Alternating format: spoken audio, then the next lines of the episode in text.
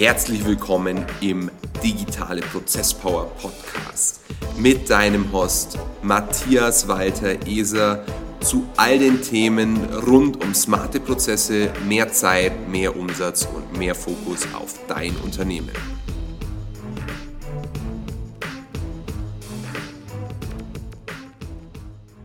Hi und herzlich willkommen zur zweiten Folge des Digitale Prozesspower Podcasts.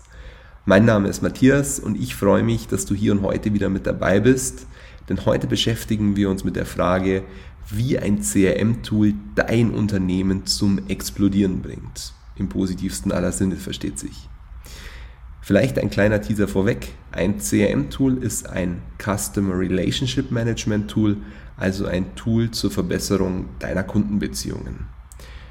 Die allgemeine Problemstellung, mit der wir immer wieder konfrontiert werden bei Klienten, ist jenes, dass ein Unternehmen ab einem Umsatz von ca. 100 bis 150.000 Euro pro Jahr sehr große Schwierigkeiten hat, wirklich zu wachsen.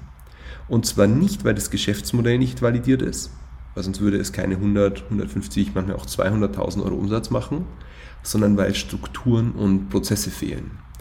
Und im Rahmen der digitalen Prozesspower sind genau diese Unternehmen unsere initialen Wunschkunden, um sie dann über einen längeren Zeitraum hinweg zu begleiten. Und die Lösung ist relativ simpel, zumindest in der Theorie relativ simpel. In der Praxis bedarf es einer gewissen Erfahrung und einer gewissen Umsetzungsdisziplin, um das Ganze möglich zu machen. Wichtig ist die genaue Analyse des Unternehmens, also in dem Fall deines Unternehmens und den im Unternehmen herrschenden Erfolgsfaktoren. Jedes Unternehmen hat ein paar Golden Easter Eggs, also ein paar goldene Ostereier, die dafür verantwortlich sind, dass das Ding so gut läuft, wie es faktisch läuft. Allerdings ist das nicht die wichtige Frage. Die wichtige Frage natürlich einerseits, warum läuft das Unternehmen so gut? Und wir wollen uns dann anschließend auf genau die Punkte konzentrieren. Aber die fast noch wichtigere Frage lautet eigentlich, warum macht dein Unternehmen den Umsatz, den es nicht macht, wirklich nicht? Also die Relation zwischen Potenzial und dem Ist-Zustand. Und diese Frage lässt sich sehr häufig nur schwerlich beantworten, wenn man nicht dazu bereit ist, alles genau unter die Lupe zu nehmen. Und wenn ich sage, wie viel Geld könnte dein Unternehmen wirklich verdienen, dann meine ich davon einen realistischen Marktanteil an dem, was innerhalb des für dich betrefflichen Marktes pro Jahr oder pro Monat, im Regelfall pro Jahr, umgesetzt wird.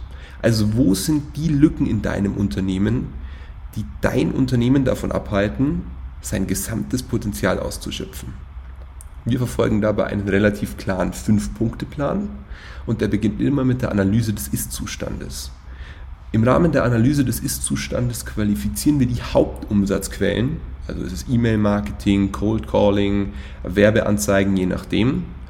Und im nächsten Schritt priorisieren wir diese Quellen. Das heißt, wir versuchen à la Pareto die stärksten Quellen, im Regelfall sind es nur ein oder zwei, so stark zu maximieren, dass das Unternehmen seinen Umsatz durch nur diese Quellen innerhalb kürzester Zeit für zwei, für drei oder sogar für vier oder fünffachen kann. Mit dieser Priorisierung können wir die dann anschließende Maximierung vornehmen. Wenn wir genau identifiziert haben, hey, das sind unsere wesentlichen Wachstumstreiber, dann können wir auch die sogenannten Leverages ansetzen, also die Hebel. Und dann können wir richtig Gas geben. Nachdem wir diese Hebel angesetzt haben und die ohnehin gut laufenden Quellen maximiert haben, fangen wir an, die einzelnen Verantwortungsbereiche an fachlich kompetente Mitarbeiter zu delegieren. Manchmal sind Mitarbeiter vorhanden, manchmal auch nicht. Aber wenn wir wissen, was die konkreten Hebel sind, können wir ganz konkretes Recruiting betreiben und uns ansehen, welcher Mitarbeiter perfekt zum entsprechenden Verantwortungsbereich passt. Und in letzter Instanz, das ist der Schritt quasi, nachdem mit den Mitarbeitern alles gut ging, etablieren wir eine übergeordnete Führungskräfteebene. Das heißt, wir etablieren eine Ebene zwischen dir als Geschäftsführer oder Geschäftsführerin und deinen Mitarbeitern, damit du nicht mehr der zentrale Anlaufpunkt für deine Mitarbeiter bist.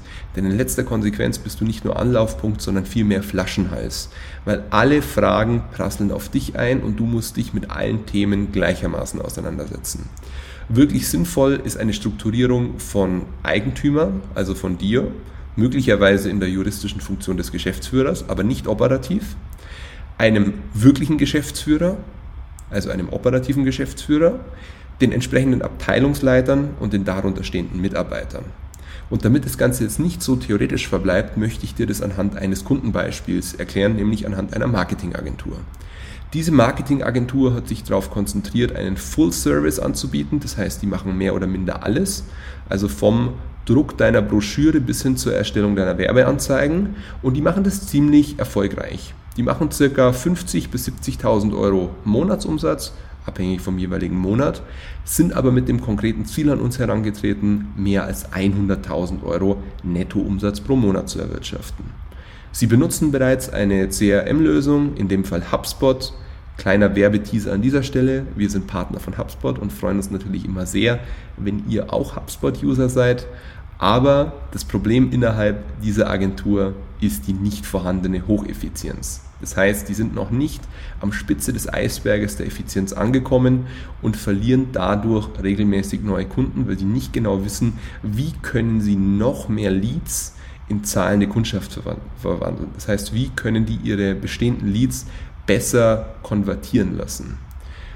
Wir beginnen also wieder mit der Analyse der Datenbasis und unterbreiten einen Vorschlag, wie die bestehenden Daten noch besser genutzt werden können. Im Regelfall kommen wir auf so ein Umsatzwachstum von 10 bis 20, manchmal 30 oder 40 Prozent. Das kommt darauf an, wie gut die Datennutzung in der Vergangenheit war. Im konkreten Fall waren es ca. 15 Prozent, wenn ich mich noch recht erinnere, weil die Agentur bereits sehr viel richtig machte, aber eben noch nicht alles.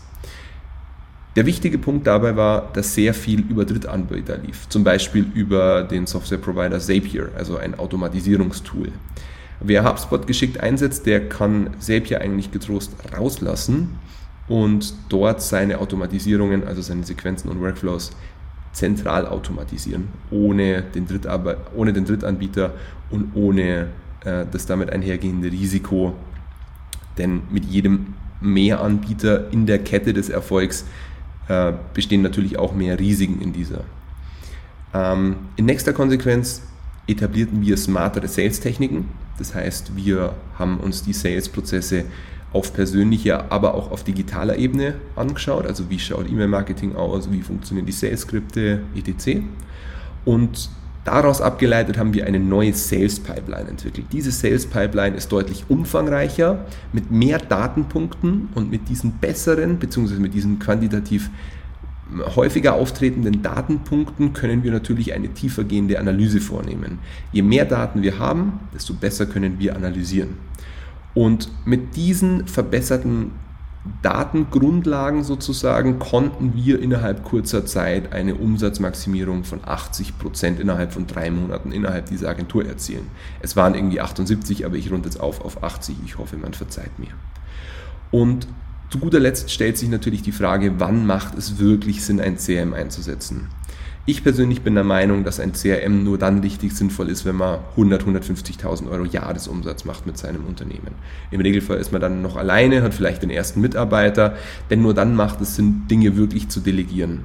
Man kann auch als Einzelkämpfer auf ein CRM zurückgreifen, um einfach ein bequemeres Arbeiten zu ermöglichen, aber zum Schluss stellt sich immer die Frage der Kosteneffizienz und sehr gute CRM-Tools sind verhältnismäßig kostenintensiv das muss man zugeben. Bei richtiger Nutzung amortisiert sich das Ganze aber auch wieder. Das heißt, bitte übertreib's nicht mit deiner CRM-Suite sozusagen und buch dir das Full Package nur, weil es dir irgendjemand empfiehlt. Diesen Fehler haben wir zum Beispiel am Anfang gemacht. Wir haben viel zu früh viel zu viel Geld für unser CRM auszugeben, obwohl wir noch viel zu klein waren und sind dann vor einem riesigen Haufen an Möglichkeiten gestanden, wussten erstens nichts mit diesen Möglichkeiten anzufangen und war natürlich von den Kosten vollkommen übermannt. Insofern würde ich dir das nicht empfehlen.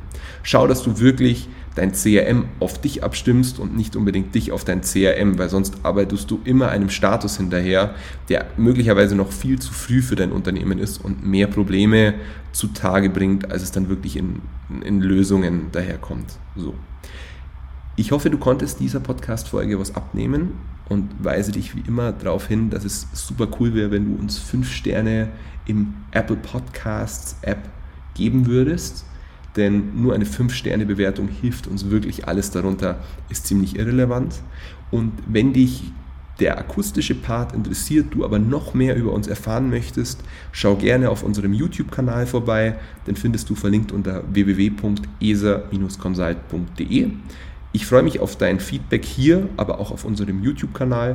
Und wenn dich Fragen zu genau diesem Thema plagen, scheu dich nicht, uns einfach eine E-Mail zu schreiben. Kostet nichts, buch dir eine Erstberatung mit uns und wir zeigen dir, wie du dein CRM zumindest in deiner aktuellen Phase so effizient wie möglich in dein Unternehmen etablierst. In diesem Sinne, ich werde diesen wunderbar regnerischen Sonntag jetzt noch nutzen, um die neue Woche vorzuplanen. Hoffe, du hattest ein tolles Wochenende und freue mich bereits auf die nächste Folge mit dir. Bis dahin, alles Gute. Ciao, dein Matthias.